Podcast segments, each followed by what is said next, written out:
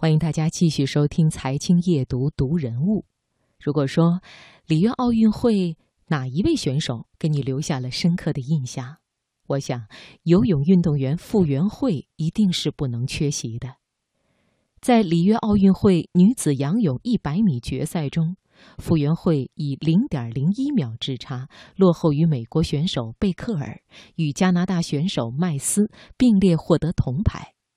走出泳池的傅园慧，在得知自己五十七秒七六的成绩之后，第一反应就是：“哇塞，太快了！我打破了亚洲纪录。”他两眼瞪大，张大的嘴巴可以数出十六颗牙齿，行走的表情包再一次上线。今天晚上，这个人物故事就来了解这位可爱姑娘乐观幽默背后的努力与坚持。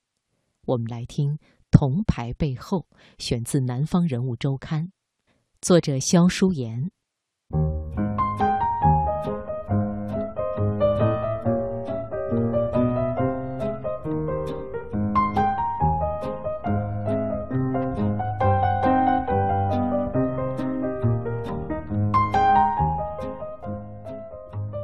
对于和亚军零点零一秒的差距。傅园慧一脸无辜的回答：“那可能是我手太短了吧。”高度近视的他看不清大屏幕显示的成绩，一度以为自己和奖牌失之交臂。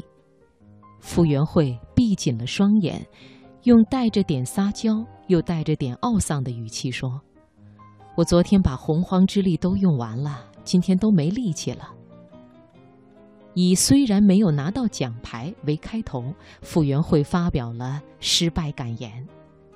当被采访记者“你拿了第三”的纠正打断后，他的表情迅速从失落转为惊讶，继而变成蒙圈，最后定格在惊喜。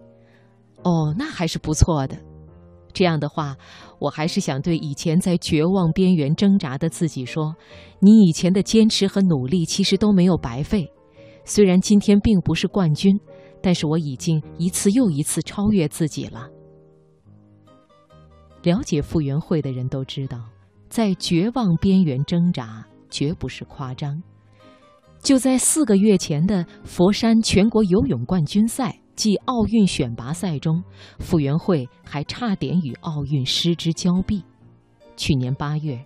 傅园慧在第十六届喀山世界游泳锦标赛夺得女子五十米仰泳冠军后，又和队友一起拿下四乘一百米混合泳冠军。万众期待下，她的状态却持续下滑，先是腰部受伤，再是淋巴发炎，训练强度一加大，她就高烧不退，甚至差一点染上肺炎。今年一月举行的中日澳三国游泳对抗赛中，傅园慧的二百米仰泳成绩比去年同期慢了十一秒。到今年四月份的冠军赛之前，他已经中断系统训练半年。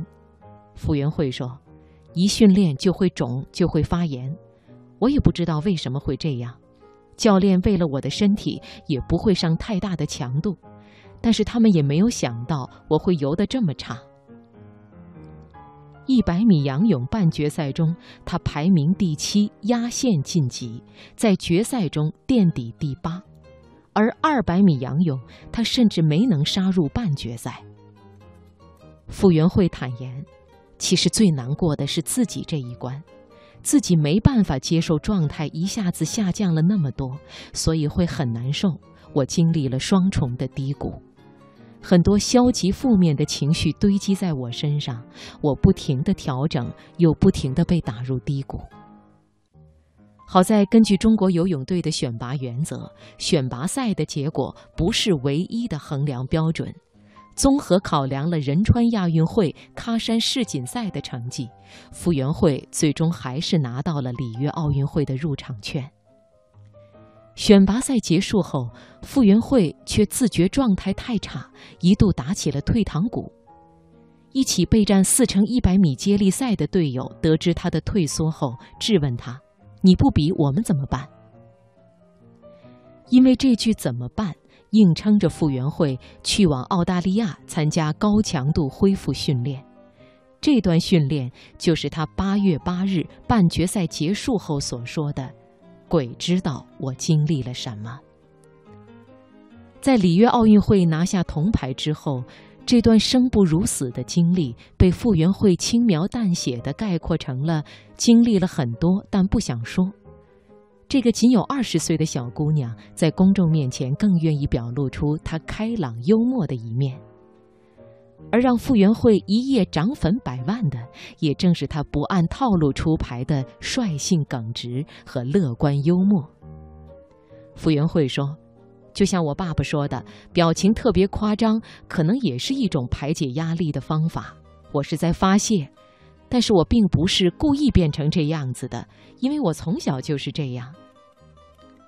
如果你早前关注过傅园慧，就知道她确实一贯如此。”二零一五年喀山世界游泳锦标赛，他接受采访时整理泳衣，不小心松紧带弹到了自己的肉上。